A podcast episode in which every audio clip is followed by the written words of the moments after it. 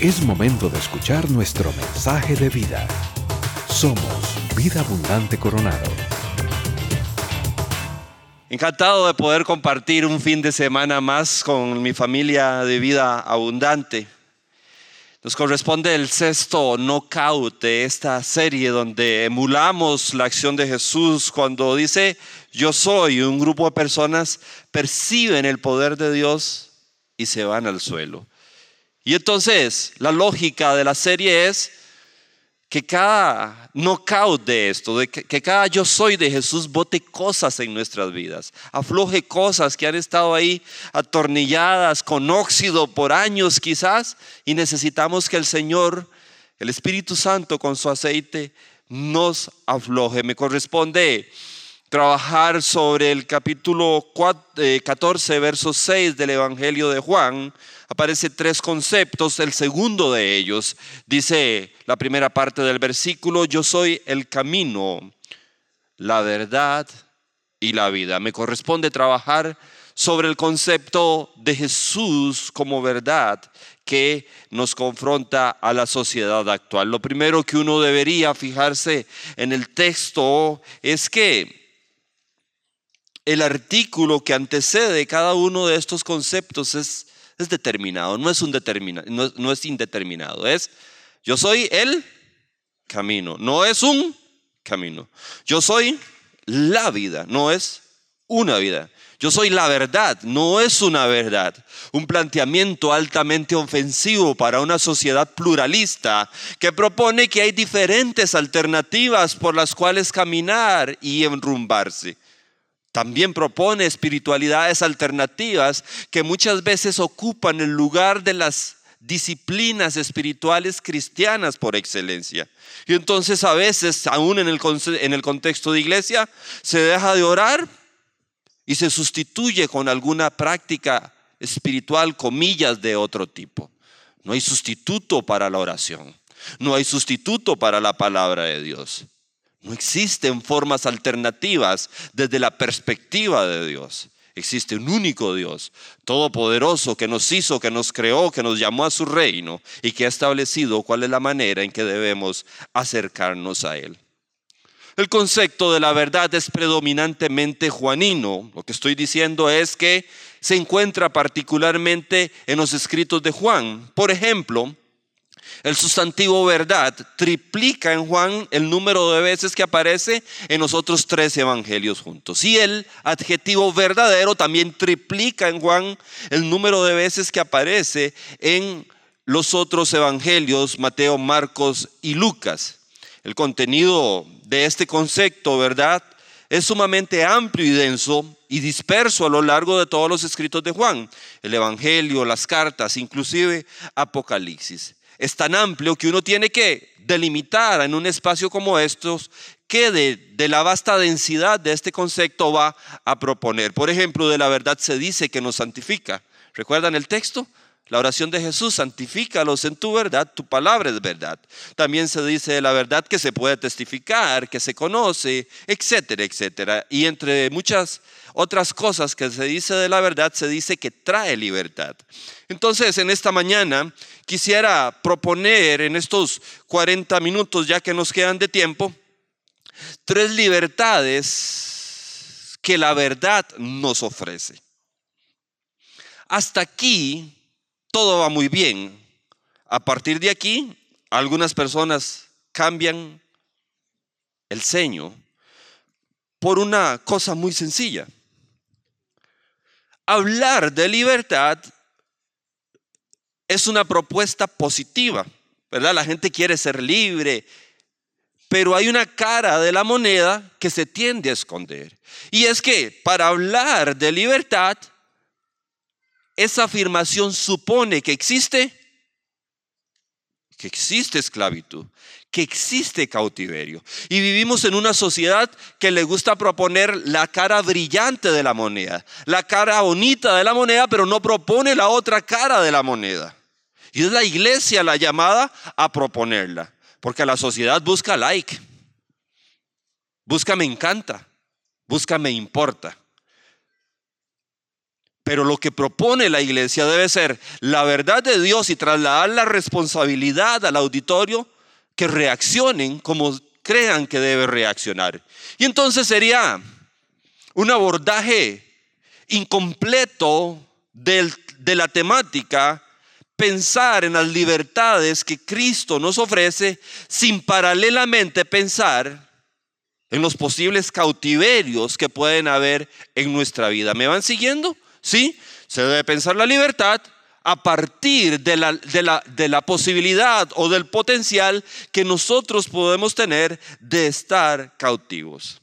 La primera libertad que la verdad nos ofrece es la libertad de las ideologías dominantes. Vamos a primera de Juan, capítulo 4, verso 1 al 6. En todo el libro, toda la carta, pero principalmente en este pasaje, Juan está suponiendo un dualismo, que existe un espíritu de la verdad y que existe un espíritu del engaño. O sea, que hay verdad y que hay mentira. Juan está combatiendo aquí en Primera de Juan 4:1 una ideología contemporánea a su tiempo que es el gnosticismo. Juan está combatiendo el gnosticismo y la propuesta en esta mañana es que los consejos de Juan para combatir el gnosticismo, que el modelo de Juan para combatir el gnosticismo nos sirva de modelo a nosotros para que nosotros podamos evaluar y enfrentar nuestras ideologías modernas. Entonces, en esa lógica quisiera plantear que debemos leer el pasaje o abordar el pasaje un poco diferente a como normalmente lo haríamos. Y voy a pedirle a las personas de producción que me puedan poner el pasaje en pantalla. Vamos a concentrarnos primeramente en el inicio del pasaje y en el final del pasaje y luego en la parte del centro. En el inicio del pasaje, Juan nos da dos recomendaciones, por no decir mandamientos. Juan nos da dos cosas a realizar. Nos dice que debemos realizar dos cosas. En primer lugar, dice, no crean a cualquier espíritu. Entiéndase, doctrina, filosofía, ideología, pensamiento. No crean a cualquier ideología, a cualquier pensamiento, a cualquier doctrina, a cualquier filosofía. En versión ultra popular, no nos vayamos pollos. No creamos cualquier cosa que nos pongan enfrente. Pero Juan no solo nos dice que no creamos cualquier cosa, nos da un segundo consejo sométala a pruebas para ver si es de Dios. Dos cosas que hacer con las ideologías que polulan en nuestros tiempos, en nuestra sociedad.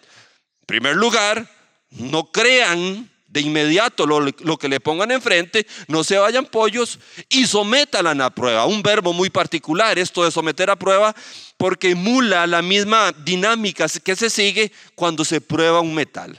Yo sé que todos y el que no pasa para orar por usted, todos nos hemos encontrado algo en la parada de buses que creemos que es de oro.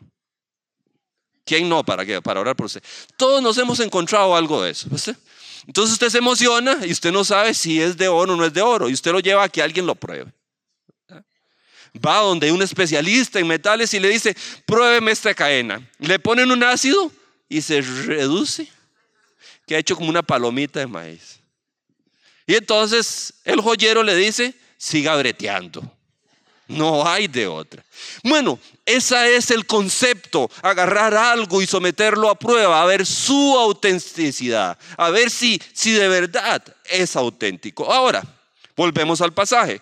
Los dos consejos, no crean todo y sometan a prueba. Al final el pasaje dice, Así distinguimos, y Juan plantea el dualismo, entre el espíritu de la verdad y el espíritu del engaño. Si nos enfocamos en el inicio de esa última frase, ese así distinguimos hace referencia a todo lo que está atenuado en el texto. O sea, está diciendo de la manera en que está explicado entre el versículo 2 y el versículo 5, de esa manera ustedes tienen que distinguir entre la verdad y el engaño. Entonces ahora nos corresponde a ver cuáles son las dos formas, los dos métodos que Juan nos ofrece para probar la ideología, el pensamiento que se nos presenta como verdadero.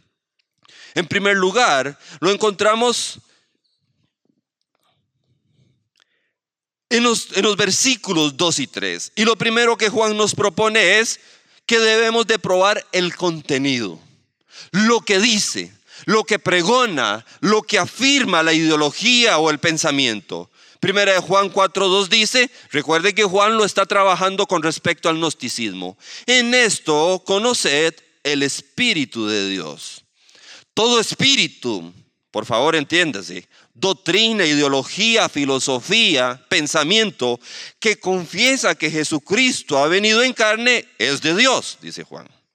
Y todo espíritu, doctrina, ideología, filosofía, pensamiento que no confiesa que Jesús ha venido en carne no es de Dios. El gnosticismo negaba la encarnación de Jesucristo y entonces Juan nos dice, el gnosticismo no es de Dios, porque lo que pregona, lo que afirma, no se corresponde con la verdad de Dios. Pero no tenemos que quedarnos en el gnosticismo, porque recuerde que la idea es tomar esto como modelo para la evaluación de las ideologías y de las filosofías modernas. En primer lugar, entonces Juan nos está diciendo, cuando usted ponga las noticias, cuando usted ponga al político hablando, cuando usted escuche el programa de opinión, evalúe su contenido. ¿Qué está diciendo? ¿Se corresponde con la verdad de Dios? Pero Juan no solo nos, nos manda a seguir la prueba del contenido, sino que nos ofrece otra prueba. Le he llamado a los seguidores. Verso 5 dice de la siguiente manera, ellos, o sea, los que proponen la ideología a evaluar, son del mundo. Por eso hablan desde el punto de vista del mundo y el mundo que hace los escucha. Y entonces Juan dice, cuando hay una ideología, cuando hay una filosofía, cuando hay un pensamiento que no es de Dios, ponga atención ¿Quién aplaude? ¿Quién dice chiquitibuna la bien bombao? ¿Quién dice hurra, hurra, hurra? No, así no se hace, no me sirve. ¿Quién aplaude esa ideología? Porque dependiendo de quién la aplauda, eso va a ser una idea de de dónde proviene. Entonces, resumiendo el pasaje, Juan nos da, nos manda hacer dos cosas. Número uno, no crean a todos. Versión ultra popular, no se vayan pollos. En segundo lugar, sométalo a una prueba. Luego, ¿cómo lo sometemos a prueba? Evalúe dos cosas. El contenido, ¿qué dice? ¿Y quiénes son los seguidores? ¿Quiénes aplauden ese pensamiento? ¿Quiénes aplauden esa filosofía? Dicho esto, quisiera a manera de ejemplo proponer y aplicar estas pruebas a tres ideologías que van cobrando fuerza en nuestra sociedad, algunas ya están instaladas. En primer lugar, y lo planteo por la época, el primer pensamiento que propone que la Navidad es una celebración pagana. ¿Cuántos han escuchado eso? Que la Navidad es una celebración pagana. ¿Usted lo ha escuchado en la iglesia? ¿Lo ha escuchado en la iglesia? ¿Dónde lo ha escuchado? ¿Quién lo aplaude? El planteamiento es, aquí se vuelve un poco técnico el asunto, que un emperador romano llamado Liberio decretó que el 25 de diciembre se celebraba la Navidad en el año 354 para celebrar o, para sustituir una, una fiesta pagana al sol invictus o la Saturnalia, establecida por Aureliano. Y entonces en un esfuerzo, creo yo, por descristianizar la sociedad. Uno más, aparte de sacar el juramento de Dios en los lugares públicos, aparte de esconder todo lo que tiene que ver con fe, aparte de decir, te damos espacio en la radio y en la televisión, pero cuidado dice algo de Dios, porque no nos conviene. Aparte de todo eso, nos dicen, no celebren la Navidad. ¿Sabe qué? No podría afirmar que Jesús nació un 25 de diciembre, porque la evidencia no es concluyente. Pero sí podría afirmar que hay suficiente evidencia para que sea perfectamente plausible, posible que Jesús haya nacido en diciembre. Recientemente, hace unos 70 años, se descubrieron unos rollos en el Mar Muerto de Qumran, quizás usted escucha ahí. El, el libro de los jubileos ahí contiene lo que es el rol que seguían los sacerdotes en el servicio al templo. Profesores de la Universidad Hebrea de Jerusalén, señalo uno, Shemerhau Talmón, así se llama, no es culpa de él,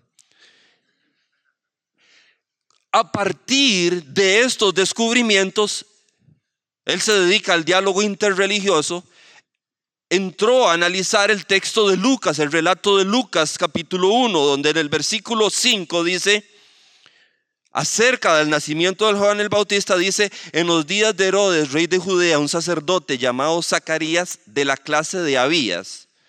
Y esa parte que está ahí en amarillo es la que él toma. Y él se da cuenta que Juan el Bautista nació en una semana particular, en la semana en que Zacarías, su papá, que pertenecía a la clase de Abías, estaba sirviendo en el templo. Es una semana. La explicación es como para Polos. Aparece en Primera de Crónicas 24, habían unos, eh, una línea sacerdotal, eran 12, 12 órdenes sacerdotales que servían dos veces al año en el templo, una semana y luego más adelante otra semana, en, en general 24 espacios de servicio. Él se da cuenta, este profesor de la Universidad de Jerusalén, que la clase de Abías, el segundo turno que le correspondía, servir caía en, los últimos 10 días de septiembre. La fecha en que históricamente la iglesia, la cristiandad había celebrado la concepción de Juan el Bautista. En el mismo libro de Lucas capítulo 1, verso 26, dice que al sexto mes, seis meses después de que Juan el Bautista nació, el ángel apareció a María para anunciar el nacimiento de Jesús. O sea, de septiembre a marzo. Y que el nacimiento de Jesús, anunciado en marzo, siendo un embarazo normal de nueve meses, tendría como fecha de nacimiento de Jesús el mes de diciembre. Pero no solo eso, el planteamiento de la sociedad es que en una fecha X un emperador estableció la Navidad como fecha oficial del nacimiento de Cristo. Pero resulta que siglos antes de eso hay registros en historia de la iglesia de que los cristianos celebraban la Navidad el 25 de diciembre. Ahí se los dejo para que los googlee. Hipólito de Roma, su comentario al libro de Daniel 23.3, más de un siglo antes de que supuestamente se estableció la Navidad, Hipólito de Roma escribió en su comentario a Daniel 23.3, solo en inglés lo he encontrado, ¿verdad? Entonces, ahí Bernie nos ayuda a, interpretar si, si, no le, si no lo masticamos muy bien, dice que Jesús había nacido el 25 de diciembre. Por esas mismas fechas, un historiador, Sexto Julio África, también menciona en el año 221 que Jesús había nacido el 25 de diciembre. Y casi 50 años antes de que supuestamente la Navidad fue oficializada por el emperador romano, está la historia de un martirio. Usted lo puede googlear. Se le llaman los mártires de Nicodemia. Así se llama, los mártires de Nicodemia. Y es el relato de un grupo de mártires que fueron asesinados, asesinados mientras celebraban su reunión cristiana. Ahí vienen qué fecha. La fecha de Navidad. Hemos decidido como familia celebrar la Navidad. Porque la sociedad cada vez se vuelve más descristianizada. Y nosotros creemos que celebramos más que una fecha, un evento lleno de significado, lleno de simbolismo, y tratamos de explicarle a nuestro hijo cuáles son los detalles, tratar de, sacarle, eso es misión imposible, de la mente que se trata de, de regalos, sino que cuando vemos un árbol allá que tiene luces, tratamos de señalar que esa luz nos recuerda que un día la luz del mundo vino a esta tierra, como lo dice el Evangelio de Juan. Y tratamos de volver a hacer esfuerzos intencionados por, por recristianizar, si es que se le puede llamar así, aquellas cosas que la sociedad quiere descristianizar. Otro pensamiento, todo es relativo. ¿Usted lo ha escuchado? Todo es relativo. Un esfuerzo por eliminar las verdades absolutas, principalmente las de la fe. Miren la imagen. Hay un número abajo. Tenemos dos, son gemelos, ¿verdad? Dos hermanos gemelos, sí, son gemelos, yo creo. Uno a cada lado. Y uno dice que es un 6 y otro dice que es un 9 y eso depende del punto de vista. Esa es la imagen. Miren, con muchísimo respeto. ¿En qué momento dejamos de pensar como sociedad? En qué momento la, la sociedad nos entorpeció. Me estoy dirigiendo a la iglesia para creer estos absurdos. ¿De verdad nos confundimos con un 9 o con un 6? Yo puedo hacer la prueba. Mire, usted ahorita me hace un simpe por 9 mil colones. Digo, todos tenemos derecho a aguinaldo. Usted me hace un simpe por 9 mil colones y luego yo le devuelvo 6 mil. Y cuando usted viene y me dice, Fabio, eh, eh, eh, suave, deje las mañas de juventud. Usted, mm, yo le pasé 9 mil, pero usted me devolvió 6 mil. Y yo le digo, déle vuelta al teléfono, nada más. Usted se queda tranquilo. O sea, de verdad nos confundimos con esto. La sociedad quiere relativizar lo absoluto y absolutizar lo relativo. Esta que viene está brava. Ojo a esta afirmación. La percepción genera realidad. O sea, la sociedad propone que si yo esa pantalla roja la veo verde, usted tiene que respetarme el derecho a verla verde. Pero no solo eso, usted está obligado en coro a repetir conmigo que esa pantalla es verde. ¿De verdad esto es progresismo? ¿De verdad esto es inteligencia? ¿De verdad es razonamiento? ¿En qué momento dejamos de razonar como sociedad? Miren la imagen. ¿Sabe que la imagen que ilustra este punto no la puse? No es esa. La imagen que ilustra que la percepción genera realidad no la puse. No la puse por dos cosas. Porque la iglesia, ustedes son lo suficientemente inteligentes para saber a qué me estoy refiriendo sin que yo ponga la imagen. Y lo segundo, porque esa imagen es una imagen de protesta. O sea que cuando la puse estaba berrinchoso. ¿Qué me hicieron la mesa? La quitaron. Porque la sociedad dice, si usted no dice que esa pantalla es verde, cállese. Diga que es verde para escucharle. ¿Sabe que Jesús le reclamaba lo mismo a los judíos de su época? Les decían, ustedes dicen que están de parte de la verdad, pero cuando yo les digo la verdad, ustedes quieren matarme. ¿Sabe qué diría mi mamá? ¿En qué quedamos, chavalo? O sea, ustedes dicen que están de parte de la verdad, pero cuando yo les digo la verdad, quieren matarme. Si yo hubiera colocado la imagen que corresponde, estarían explotadas las redes sociales. ¿Verdad?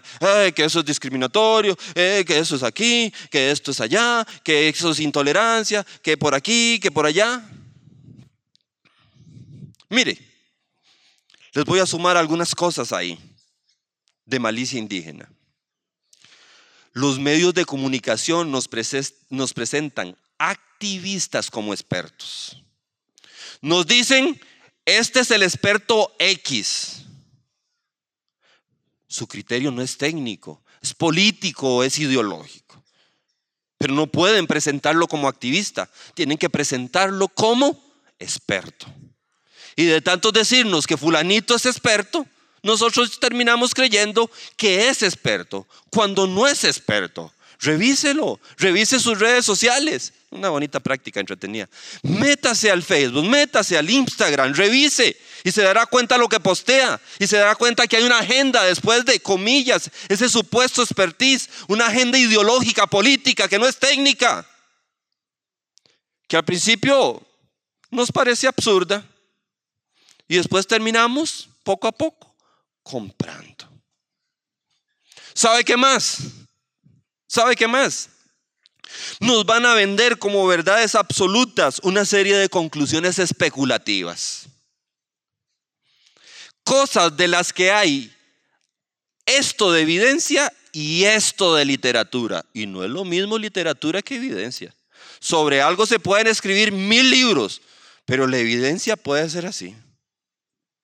De una cosita así reconstruyen una teoría que venden como verdad absoluta. Lo peor es que podemos terminar comprándolas. Saben que los buscadores y los libros de texto van a tender a privilegiar las ideas que están de acuerdo con el paradigma dominante en la sociedad. Entonces, no creamos que muchos de los libros que usamos en las escuelas, en los colegios, en las universidades, son totalmente objetivos. Porque si alguien propone algo que se sale del paradigma dominante, aquí tengo universitarias, no, colegialas, que hace rato están así. Si alguien propone algo que se sale del paradigma dominante de la sociedad, le dice, usted no califica para aparecer aquí, usted tiene que, como nuestra banda, tocar todos a un solo ritmo. Porque si usted tiene un pensamiento disidente, aunque sea la verdad, no puede decirla. En algún momento me preguntaba, si valía la pena meterse en la bronca de presentar este tema. Y estando ahí, me viene a la mente el pasaje que después encontré en la Biblia, pero uno lo guarda en mente, que la iglesia es columna, si usted es pandereta como yo, se sabe lo que sigue, columna y baluarte de la verdad. Y entonces yo decía, bueno, si la sociedad tiende a esconder la cara que no les conviene, si la sociedad presenta evidencia selectiva que apoyan paradigmas dominantes, ¿quién es la llamada a plantear los temas como son? La palabra está muy manoseada, espero que no se, me malinterprete, pero la iglesia es la voz profética de Dios, es la voz de Dios en medio de la sociedad. Y tiene que plantear la verdad como nos recomienda nuestro paz con valentía, con sabiduría, pero tiene que plantearla. Porque si la iglesia no es valiente, nadie lo va a hacer. Porque si la iglesia calla, la sociedad cada vez más se va a ir degenerando. Y con la sociedad, la iglesia. Porque muchas de las ideas que se plantean allá terminan apoderándose de la iglesia.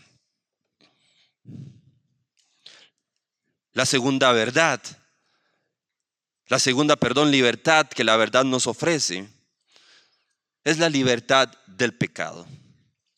Juan capítulo 8, versículo 31 al 36, está Jesús en la fiesta de los tabernáculos dirigiéndose a una serie de creyentes que, que le han hecho una adhesión parcial a él, una, una adhesión primaria. Y entonces Jesús les dice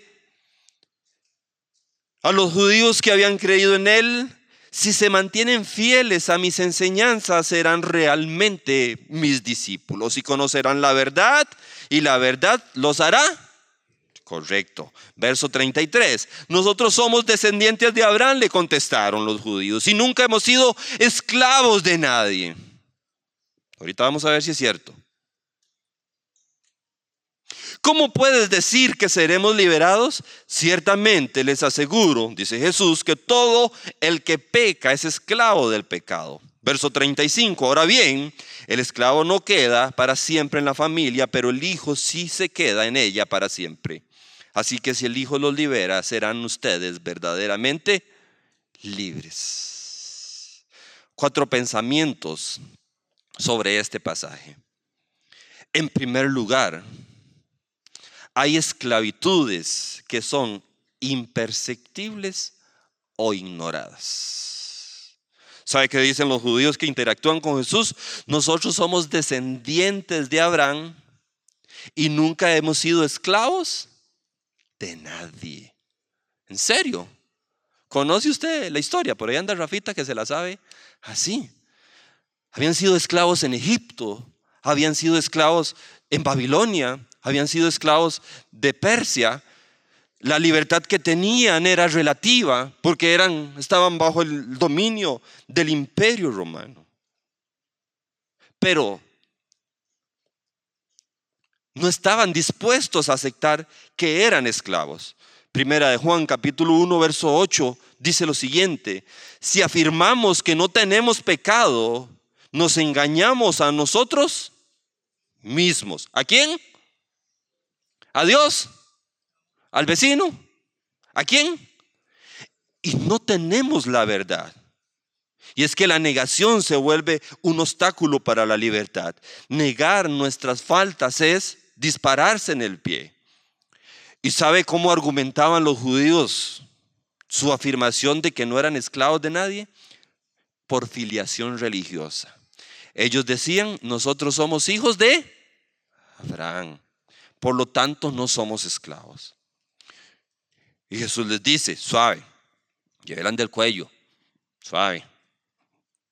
La filiación religiosa no trae libertad. La que trae libertad es la filiación espiritual. Eso es lo que les plantea Jesús. La, la filiación religiosa no trae libertad. La que trae libertad es la filiación espiritual. Y Jesús les dice, vea qué curioso, como decía aquel político, recuerdan, de hace muchos años. Les decía Jesús, miren, ustedes y yo somos hijos de Abraham todos, la misma afiliación religiosa. Pero yo escucho la voz de mi Padre y hago lo que Él me dice.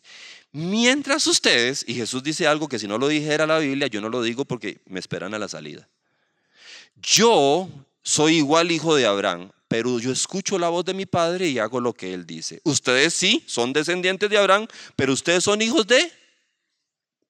¿De? Ustedes lo dijeron del diablo.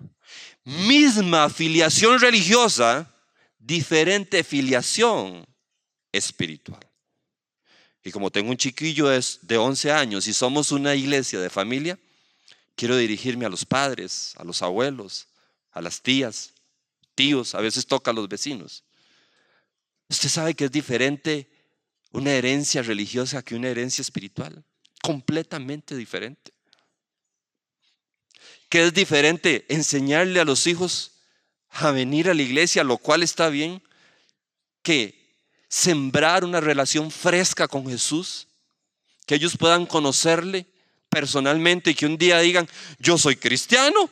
Sí, en parte porque me llegan a la iglesia, pero yo soy cristiano. Porque Jesús hizo habitación en mí, porque yo le conozco personalmente, porque Él me habla personalmente, porque yo escucho su voz y quiero ser un discípulo de Él.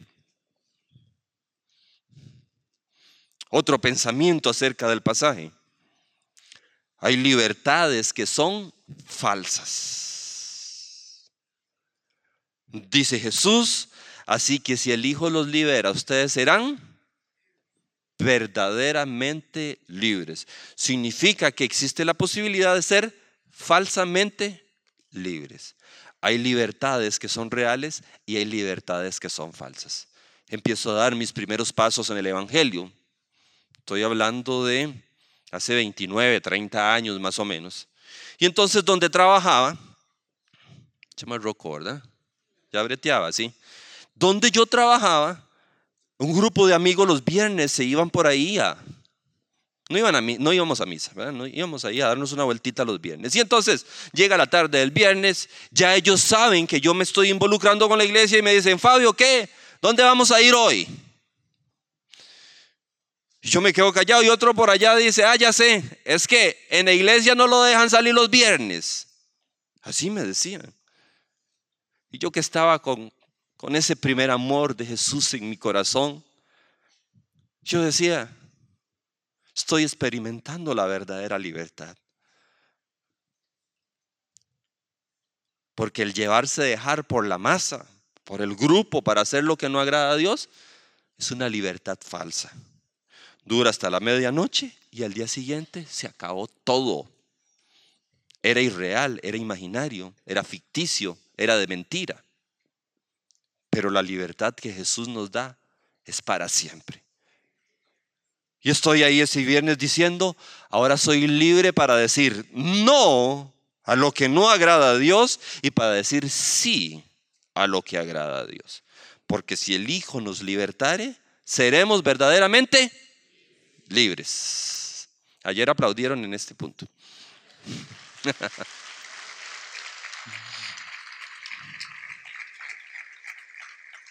Último pensamiento, no, dos más acerca de este pasaje. Voy a leer el texto al derecho y luego voy a plantear el razonamiento al contrario. ¿Hasta qué clase de enredos hago yo? Espero que me digan. El texto al derecho dice, verso 31, si se mantienen fieles a mis enseñanzas, serán realmente mis discípulos y conocerán la verdad, y la verdad los hará libres. Va el razonamiento al revés. La libertad es resultado del conocimiento de la verdad.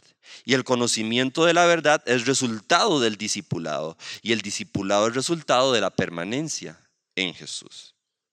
La pregunta que se impone es si somos discípulos de Cristo, que supone permanencia en Jesús. Ojo, no es estar invictos en, en, hacer una práctica religiosa o venir a la iglesia. Es permanencia en Jesús, en una persona, en aquel que pueda dar vida.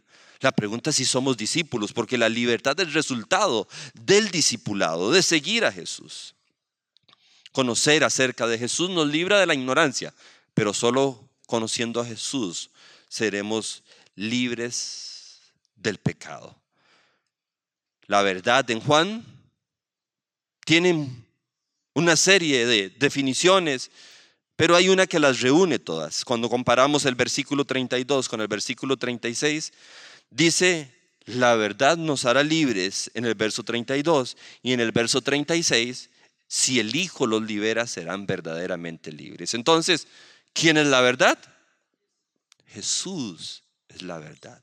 No es un concepto abstracto, no es solamente una serie de ideas, de filosofías o de religión. No se trata de cambiar de, de, de filosofía, se trata de cambiar de Señor. de decir, antes obedecía a quien no tenía que obedecer, pero ahora quiero obedecer al quien, al quien se debe obedecer. Antes me mandaba solo. Usted sabe, ojalá que se entienda, usted sabe que libertad no es autonomía. Autonomía es ser esclavo de uno mismo. Libertad es ofrecer nuestra vida a Jesús para que Él pueda gobernar en nosotros la última libertad que la verdad nos ofrece, de las que planteo, hay varias más en esta, en esta mañana, es libertad de la soledad. Está Jesús en su discurso de despedida. Los primeros 12 capítulos de Juan son, son bien chéveres, bien chivas, ¿verdad? Está Jesús, discurso, milagro, ciego, ciego, sanado, multiplicación de panes y peces, Lázaro resucitado. Todo está súper bien, pero en el capítulo 12 o 13 hay un punto de inflexión en el Evangelio y Jesús empieza a decirle a sus discípulos, que llegó la hora para que Él se vaya. Los discípulos están tristes, están angustiados.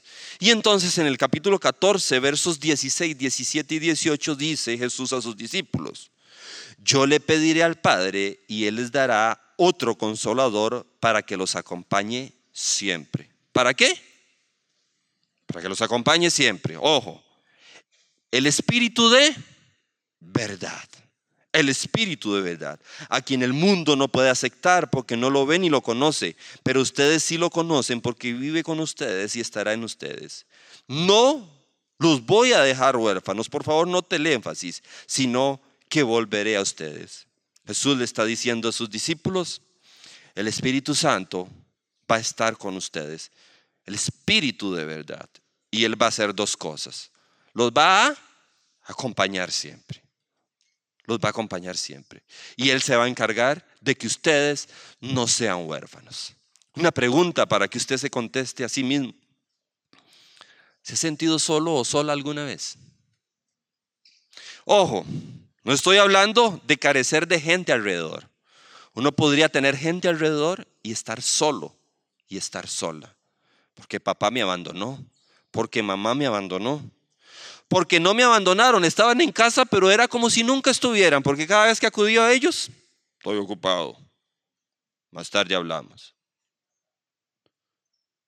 Porque mi esposo me abandonó, porque mi esposa me abandonó, porque mi hijo, mi hija, siendo una adulta o un adulto mayor, se olvidó de mí. ¿Se ha sentido solo o sola alguna vez? ¿Ha sido abandonado o abandonada por alguien? De eso que usted dice, eh, por fuera muy bonito todos, la sonrisa y todo, pero llego a la casa y cuando llego a la casa me meto en las cobijas y ahí no hay nada. solo un cuerpo tirado, sufriendo su soledad.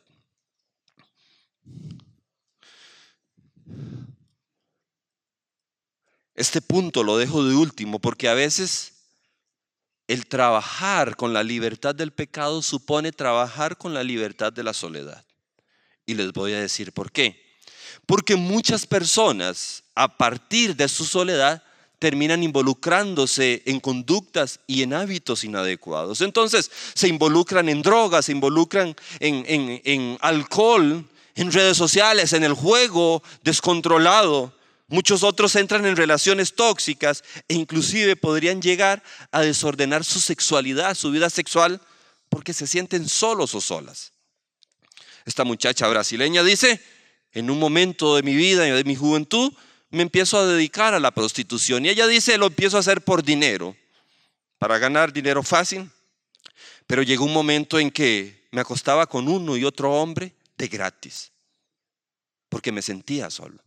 Lo que quería era sentirme acompañada.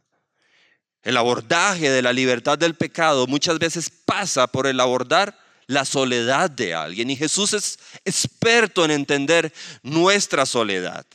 En el capítulo 4 de Juan se produce una conversación, está Jesús con la mujer samaritana ahí y están hablando un poco de teología, un poco de otras cosas y todo. Y entonces Jesús le dice a la mujer samaritana, eh, mi chiquita, ¿usted me puede llamar a su marido? Y ella como que se cambia de posición, se pone un poco incómoda y dice, eh, no tengo pensaba que se iba a bailar a, Jesús. Y Jesús le dice, en esto has dicho verdad. No tienes marido y has tenido cinco. Y el que tienes ahora no es tu marido. Pero ¿sabe qué me llama la atención eh, del pasaje? El diagnóstico de Jesús. ¿Sabe qué es lo que pasa, mi hijita? Usted lo que tiene es sed. Usted lo que tiene es sed. Esos cinco maridos es porque tiene sed. Esas ganas de jugar descontroladamente es por sed. Esa adicción a esa conducta es por sed. Y le dije, Jesús, pero te tengo una buena noticia. Aquí está el que puede darte agua que salta para vida eterna. Si tú tomas de este agua, nunca más volverás a tener sed, porque el agua que yo ofrezco no es lo que te ofrecen las demás cosas, y quien toma de mí es verdaderamente libre. Ese es el Cristo que nos liberta, ese es el Cristo de la gloria, el Cristo que entiende nuestras soledades. Él va a estar con nosotros, iglesia. El Espíritu de verdad, para que no estemos solos, para que no estemos huérfanos. Se lo digo a mi hijo de 11 años. Yo le digo, Matías, vea, usted tiene dos papás.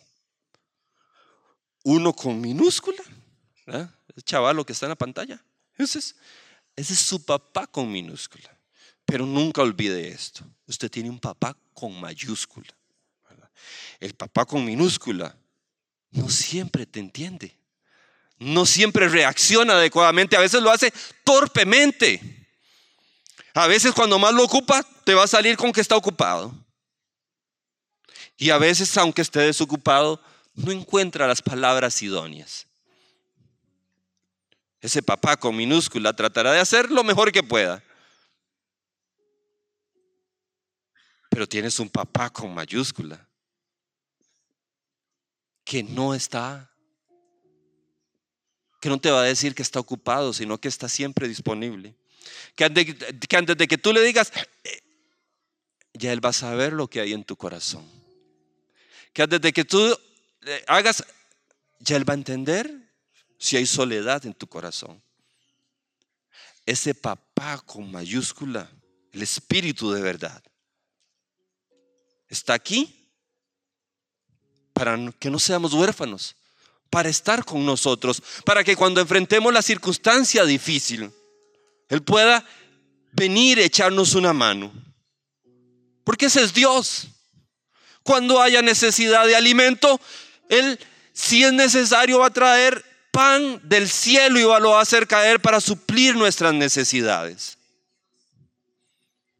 Porque si hay una mujer con cinco maridos que está con sed, él cuando va de Galilea para Jerusalén, va a preferir cambiar de rumbo para pasar donde está aquella mujer que le necesita. No puedo ni pensar en cuántas veces nuestro Señor ha cambiado el camino para pasar por donde nosotros necesitábamos que pasar. Ese es el Rey de Gloria. Pilato, aquí termino, se enfrentó con una situación a la que todos nosotros nos enfrentamos. Está en el capítulo 18 del Evangelio de Juan, capítulo 18, versos 37 y 38. Yo para esto nací le dice Jesús a Pilato, y para esto vine al mundo, para dar testimonio de la verdad. Y Jesús dice algo muy revelador, todo aquel que está de parte de la verdad, escucha mi voz. Pilatos da el primer paso, pero se queda ahí. Hace una primera pregunta que puede ser generadora de un cambio en su vida. ¿Y qué es la verdad? problema de Pilato es que no espera la respuesta, sino que se va e ignora la verdad. La pregunta que debemos hacernos en esta mañana, ya que Jesús está aquí, ya que el Espíritu de la verdad está aquí, ¿qué hacemos con Él? ¿Lo ignoramos? ¿Le damos la espalda? ¿Lo dejamos a medio camino? ¿Qué hacemos con nuestras potenciales o reales esclavitudes? ¿Seguimos que sigan invisibles o le pedimos a Dios que por favor nos muestre aquello en que necesitamos libertad? ¿O las ignoramos? ¿Qué vamos a hacer con nuestra sed? Entienda, entendamos nuestra propia versión de esto. ¿Vamos a ir detrás del séptimo, del octavo y del noveno marido? O vamos a decirle al agua de vida que sacie nuestra sed y que nos haga libres. Quisiera tomar un momento para orar, para que Dios traiga libertad a nuestras vidas. Y luego vamos a terminar con, con los chicos y con la banda celebrando la libertad de Cristo. Porque Cristo, el Rey de Gloria, del cual celebramos que vino a esta tierra, es el que nos puede dar el agua que sacia nuestra sed y que nos puede transformar para siempre. Señor,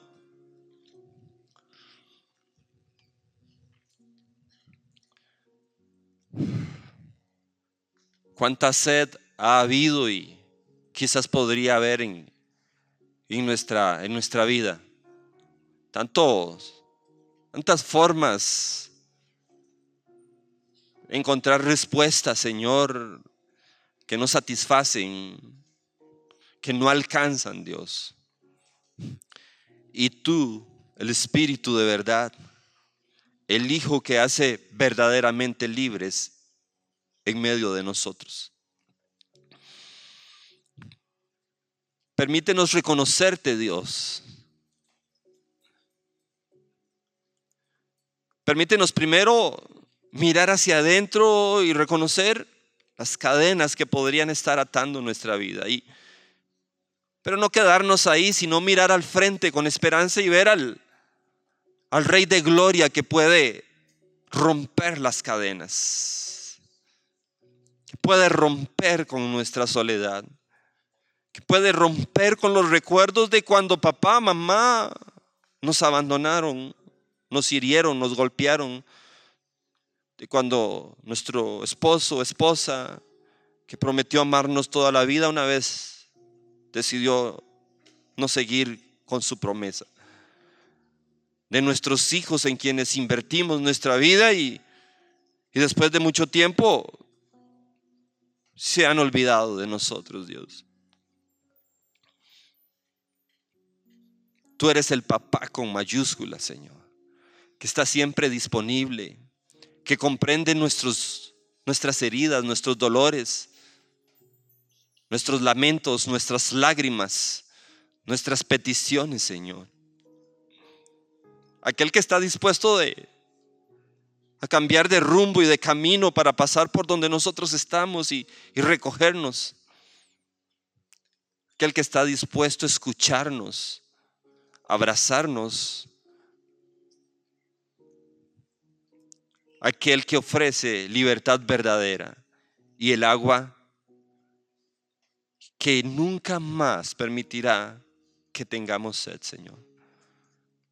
Libera nuestros pensamientos, nuestras vidas. Libéranos de las ideologías dominantes, del pecado, de la soledad, Señor. Y permítenos experimentar en nosotros, Dios, tu libertad. La libertad verdadera, Señor. Que ningún ser humano y que, que nadie más puede darnos, Señor. Nos ponemos en tus manos, Espíritu Santo, y rogamos que tú seas en esta mañana nuestro consolador, nuestro papá con mayúscula que nos entiende y que nos cobija y que responde de acuerdo a nuestra necesidad. En el nombre de Jesús. Amén y amén. Este fue nuestro mensaje de vida. Conózcanos en www.vida.cl. Somos Vida Abundante Coronado.